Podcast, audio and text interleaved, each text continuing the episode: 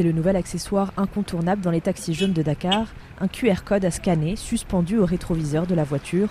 Une grande partie des 20 000 taxis de la ville proposent désormais le paiement mobile avec les principales applications Wave et Orange Money. Mohamedou Bambandiaï est chauffeur depuis 2007. Pour lui, le paiement mobile facilite les transactions avec ses clients. Tu lui donnes ton téléphone et il scanne et c'est fini quoi. Il part et tu pars. Mais si tu n'as pas de monnaie, tu, descends et tu cherches la monnaie, tu prends beaucoup de temps, même pas 5 minutes à 10 minutes. Pour, pour gagner du temps, nous, nous prenons Wave ou Orange Money. Pendant neuf mois, Davy Houé, chercheur en économie au MIT, a mené une étude d'impact sur les paiements digitaux par l'application Wave Business avec plus de 2000 chauffeurs et propriétaires de taxis.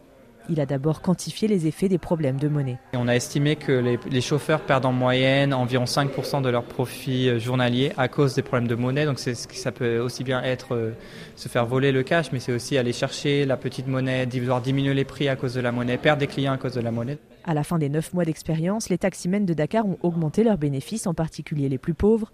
Autre évolution dans le secteur, la traçabilité. Environ deux tiers des propriétaires de taxis partagent ou prêtent leur véhicule à un autre chauffeur contre une rémunération. L'utilisation de l'application a permis à certains de partager les informations sur leur rentrée d'argent avec le propriétaire. On voit que certains propriétaires, en tout cas, utilisent cette visibilité comme une manière de surveiller, mais peut-être positivement leur chauffeur. C'est-à-dire que le chauffeur peut montrer qu'il travaille. Donc il y a des problèmes d'information dans ce secteur. Donc les chauffeurs parfois avaient du mal à prouver qu'ils travaillaient à leur propriétaire.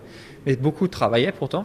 Et donc les, le fait qu'ils ne connectaient pas assez n'était pas dû à leur travail, mais n'était plus dû aux aléas du métier. La confiance s'est améliorée dans ces petites entreprises de taxi et les propriétaires ont eu plus tendance à salarier leurs chauffeurs.